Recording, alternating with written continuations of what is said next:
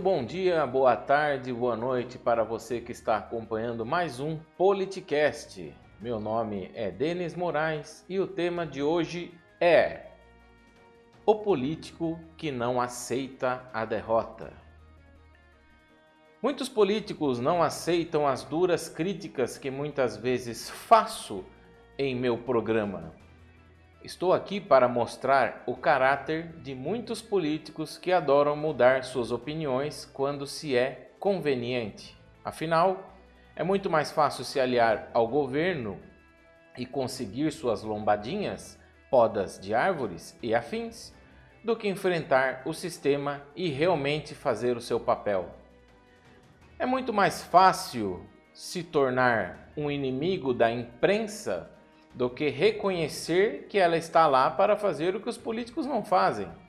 Principalmente vereadores e políticos que se acham que estão na Suprema Corte da Monarquia. Pois é, senhores. Todos estão felizes no reino: o rei, o príncipe e o bobo. Mas quem é o bobo nessa história, né? Sim, eles, os vereadores, se intitulam seres coloquiais e superiores. Não aceitam críticas e tentam, de todas as maneiras, difamar o jornalismo que quebra essa corte de hipócritas. Como jornalista, posso sim opinar e questionar a postura de políticos eleitos pelo povo.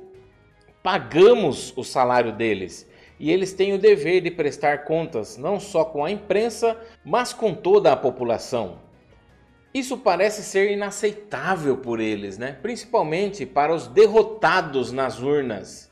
Sim, eles tentam de qualquer maneira ferir a índole da imprensa local, que simplesmente fala os fatos.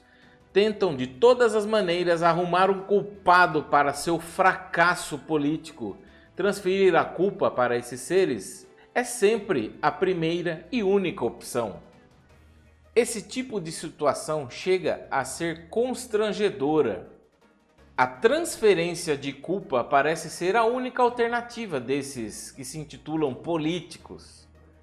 Infelizmente, isso é uma prática de muitos derrotados e também de muitos que estão exercendo mandatos. Pois é, uma prática ensurdecedora, uma prática medíocre.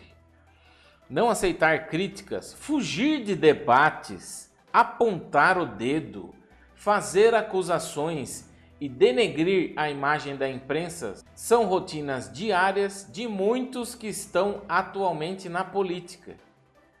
Encerro esse episódio de mais um Politicast com algumas reflexões para todos nós.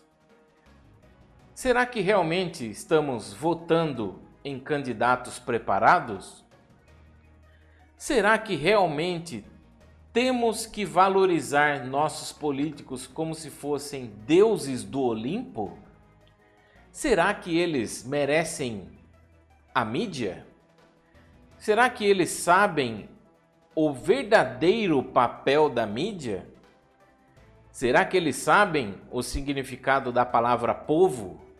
Será que precisamos mesmo de vereadores? Será que precisamos de derrotados à nossa volta? A minha resposta é não para todas as perguntas que deixei para vocês. Agora é sua vez de refletir. Isso é apenas um texto de ficção.